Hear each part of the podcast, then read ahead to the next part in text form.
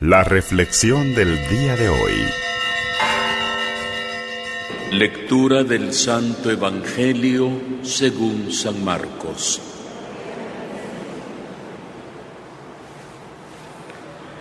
En aquel tiempo se acercaron a Jesús los fariseos y se pusieron a discutir con él.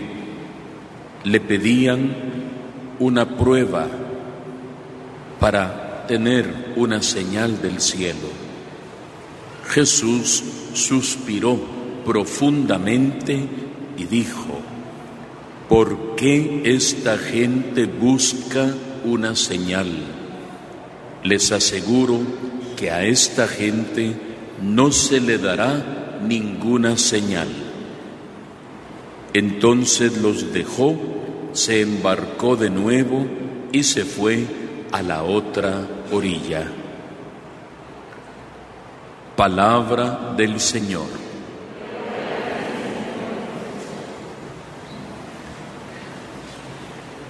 Luego de haber tenido la oportunidad durante varias semanas de estar leyendo diferentes textos del Antiguo Testamento, especialmente tuvimos la oportunidad de leer los libros de Samuel, los libros de los reyes, hoy damos como un gran salto y comenzaremos a leer en estos días algunos textos del Nuevo Testamento.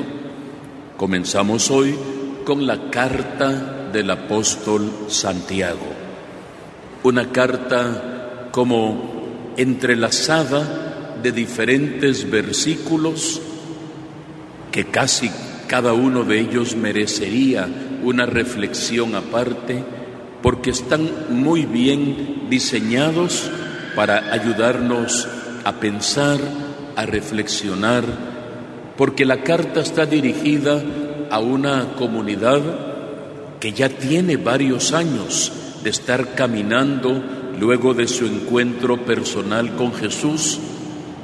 Algunos calculan que la carta se escribió en el año 60, 70 después de Cristo. Calcule usted al menos 40 años después de la resurrección del Señor. Ya ha sido un tiempo en el que al menos toda una generación, y eso se mide por 40 años en la Biblia, toda una generación ha crecido en este ya ambiente, diríamos, novedoso de salvación, llamado cristianismo, pero que al mismo tiempo tiene como dos amenazas. Por un lado, la amenaza del mundo que les rodea, la cultura romana, con todos los atractivos que tenía, es un enemigo serio, y por el otro lado, el mismo judaísmo que todavía existía. Algunos la mayoría de cristianos eran, si se pudiera decir así, ex judíos o ex paganos. Algunos dejaban el paganismo del mundo romano, se bautizaban y se hacían católicos, otros dejaban el judaísmo y pedían el bautismo del Señor y se incorporaban a la iglesia. Entonces son como dos frentes que de alguna forma están rondando a la comunidad cristiana. Entonces Santiago se encarga de ir como dando indicaciones, hoy diríamos pequeños tips, pequeñas luces sobre cómo quiere Dios que vivamos en este camino. Al cristianismo, al principio, se le llamaba los discípulos de Cristo los seguidores del camino. Así se le decía muchas veces, porque él mismo había dicho, yo soy el camino. Entonces luego ya de esta pequeña introducción vamos a ir entendiendo durante toda la semana las diferentes exhortaciones que Santiago nos va a ir haciendo. La primera y fundamental,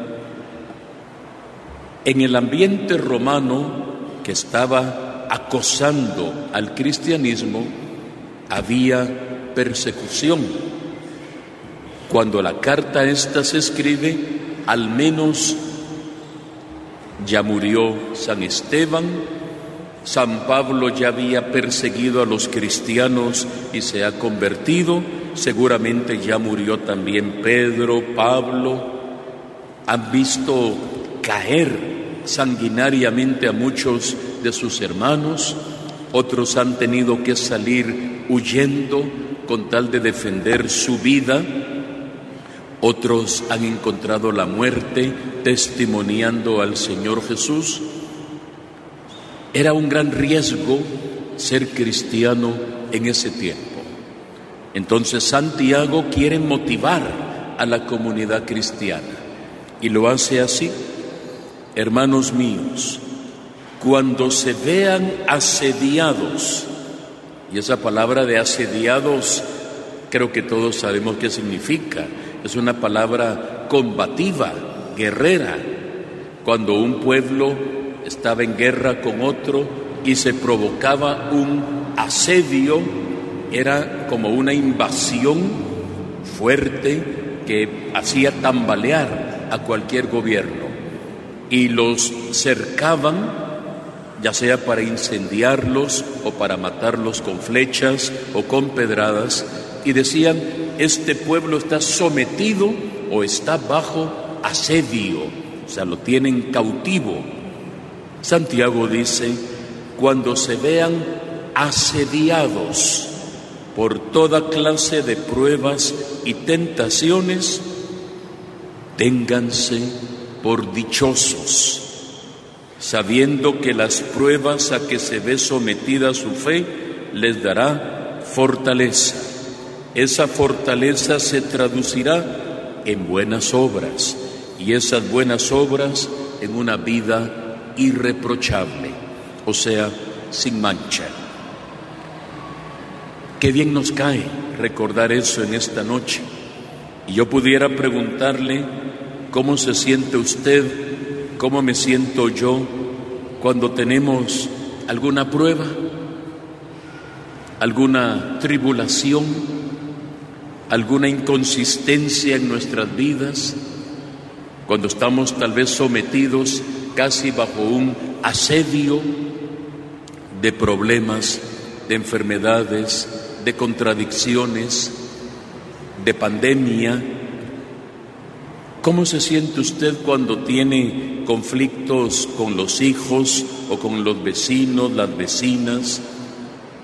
¿Cómo se siente usted cuando las cosas no le salen del todo bien en su empresa, en su trabajo, en su comercio? ¿Cómo se siente usted cuando experimenta pruebas morales, tentaciones, habladurías, difamación o que lo han metido en un chisme? Son como esos asedios Usted se siente como cercada o cercado por tantos enemigos que quieren destruirle. ¿Cómo se siente usted? Hoy Santiago nos da una clave muy hermosa.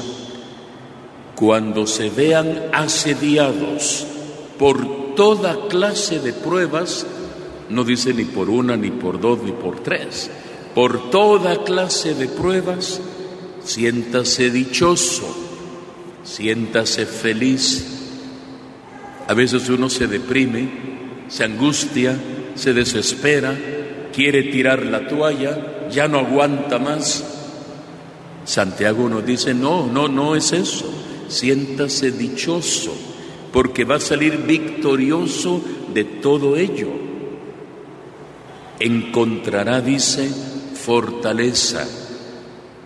La palabra de Dios nos recuerda en algún momento es que Dios no nos ha dado un espíritu de temor ni de miedo. Dios nos ha dado un espíritu de fortaleza, de tenacidad, la tenacidad propia de los hijos de Dios que saben salir adelante, que no se dejan vencer ante cualquier obstáculo y ante cualquier adversidad. Y si no sabe cómo hacerlo, Viene el segundo consejo de Santiago. Y si a alguno le falta sabiduría, o sea, no, no logra saber cómo resolver algún problema, algún conflicto, alguna contradicción, si a alguno le falta sabiduría, que se la pida a Dios y Él se la dará, porque Él da a todos con generosidad y sin regatear. Si usted siente que está confundida, confundido o sin un horizonte claro en la vida, pídale a Dios sabiduría y Él se la dará. No la niega a nadie. Consejos prácticos que hoy nos da el apóstol Santiago. Finalmente, una palabra sobre el Evangelio de hoy. En aquel tiempo se acercaron los fariseos a pedirle una prueba a Jesús para creer en Él, una señal del cielo. ¿Y cuál fue la reacción de Jesús? ¿Cuál fue su reacción? Dice el Evangelio, un suspiro profundo. Haga usted ahorita un suspiro profundo. Bueno, con todo y mascarilla. ¿cuándo suspira usted profundamente? Tal vez cuando le quiere decir a su hijo, a su hijo, a su esposa, es que ya quiere como, como que dice que no entendés y se aguanta, ¿verdad? Es una clave también para no reventar uno en la vida y para no decir cosas que después uno se va a lamentar. Cuando usted esté así, suspire y cuente hasta diez si puede. Se le va el enojo. Jesús no está enojado, pero dice que suspira profundamente y luego responde, no les voy a dar ninguna señal. Acababan de tener una. El sábado leíamos en el Evangelio el episodio anterior, la multiplicación de los panes y de los peces. Habían comido cuatro mil con cinco panes y unos peces. Ahí estaba la señal. Y, la acaban de ver y le dice, danos una señal que venga del cielo para creer en ti. Jesús dice, no les voy a dar ya ninguna señal. Y es que la señal más grande que Dios nos da está en la cruz. La prueba de amor de Dios por nosotros está en la cruz. Nadie tiene amor más grande que el que da la vida por sus amigos. Y hoy en este día de la amistad, en este día del cariño, en este día de fraternidad, qué mejor que levantar los ojos al madero de la cruz y contemplar al amor de Dios clavado en una cruz. El amor de Dios que nos quiere abrazar, el amor de Dios que quiere consolarnos, el amor de Dios que nos dice, aunque tengas muchas pruebas y estés asediado en tu vida por tantas situaciones, yo estoy contigo, yo te amo, yo te cuido, yo te protejo, yo soy tu amigo. Nadie tiene amor más grande que el que da la vida por los amigos. Y dice Jesús, yo a ustedes no los llamo siervos, yo a ustedes los llamo amigos. Él es el amigo por excelencia, que en deseo de compartir su vida con nosotros, transformará en unos momentos el pan y el vino para que lo comamos, para que nos alimentemos con él. Cuando usted quiere quedar bien con un amigo, con una amiga, lo invita a comer o a tomar un cafecito y aprovechan para platicar. Jesús también quiso quedarse así en medio de una comida. Yo estaré con ustedes todos los días hasta el fin del mundo. Y como prueba suprema de amor, convierte el pan y el vino en su cuerpo y en su sangre. Y en muestra fraterna de amor nos lo entrega. Por eso le llamamos comunión. no es otra cosa. Vengo a que me dé la comunión. Es que la comunión no es la hostia consagrada. La comunión es una unión común que se da sacramentalmente cuando recibo el cuerpo y la sangre del Señor y Él entra dentro de mí y yo me dejo invadir por Él y nos unimos. Y por eso se llama comunión. Estoy entrando en una unión común de Él conmigo y de yo con Él. Pidámosle hoy de todo corazón que esa muestra de amor cada día la recibamos con alegría, con ilusión y que encontremos en Él esa fortaleza por si acaso estamos siendo asediados por diversas pruebas y tribulaciones, que encontremos en Él, como decíamos en el Salmo, vida. Danos tu misericordia, Señor, y tendremos vida. Que Él nos bendiga y que esta palabra nos llene de vida en abundancia. Que así sea para todos nosotros.